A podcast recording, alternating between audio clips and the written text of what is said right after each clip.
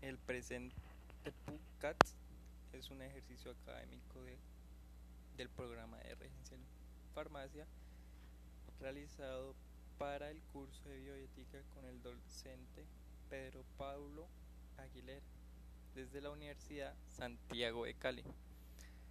La responsabilidad de lo que se dice es únicamente de quien realiza este PUCAS. Este caso va a tratar sobre la transfusión de sangre en las creencias religiosas. Comencemos. Colombia es un estado libre e independiente de la iglesia. Como sabemos, esto no quiere decir que no exista libertad de religión. Al contrario, vemos cultos religiosos en muchas partes de este país, pero como relacionamos el sistema de salud y la religión, cuando en muchas situaciones hay procedimientos de asistencia médica que van en contra de postulados religiosos o bíblicos, o así lo manifiestan las personas que profesan algunas religiones. Pero entonces nos preguntamos cómo se hace o qué procedimientos seguimos cuando una persona se encuentra en plena necesidad de recibir una transfusión de sangre. Y por creencias religiosas de sus padres se oponen a estos procedimientos, ya que según la Biblia no se debe recibir transfusiones de sangre Simplemente suspendemos el tratamiento y dejamos que por fe el paciente mejore su salud o obligamos a los padres del menor a recibir y aceptar el procedimiento.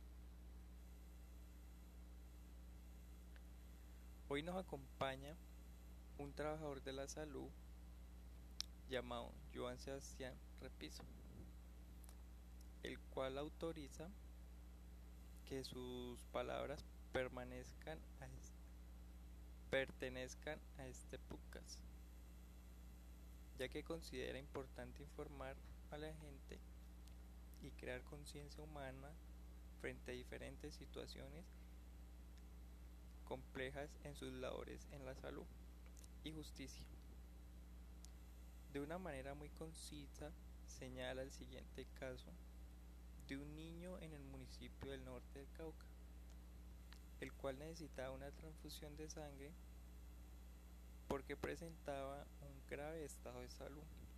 El, el problema era que sus padres pertenecían a una religión, la cual señalaba que no se debía aceptar transfusiones de sangre de otras personas, ya que según sus postulados bíblicos, la sangre es la vida de Dios y esta debe ser preservada por sí sola. Pero entonces nos preguntamos, ¿qué se debería hacer? ¿Respetar los derechos de sus padres y su religión? ¿O respetarle el derecho a la vida del niño? Para estos casos se presenta una colisión de derechos que se resuelve por ponderación el cual es comparar el valor de los dos derechos. Así claramente se evidenciará que la lesión al derecho de la religión será menor ya que podrá ser moral. Y si se compara con el derecho a la vida, este tendrá más peso y se deberá preservar la vida. Resulta eh, que para muchas personas insensato que las creencias de una religión coloquen en peligro la vida de una persona y que se deba debatir en qué se debe hacer. Como sabemos desde la ética y la moral se debe respetar la voluntad de los pacientes, pero la pregunta es hasta qué punto llega esa voluntad. Cuando la salud está precisamente para preservar la vida sino cuál es el objetivo de los sistemas de salud. Bueno, siempre en estos casos va a entrar en colisión principios y valores de las partes que interfieren en el evento. Por un lado tendremos la libertad, el respeto y por otro el derecho a la vida, a la libertad, a la igualdad y al bien. Pero no se puede dejar que esto se den en simples interpretaciones, ya que en muchas ocasiones pueden ser contrarias a postulados de salud y atentan de una u otra forma en contra del derecho a la salud. Eh, sin duda, estas son decisiones de una parte o de alguna autoridad, donde la voluntad de los padres del niño se debe ceñir sobre lo establecido. Además de que el objetivo es preservar la vida del niño.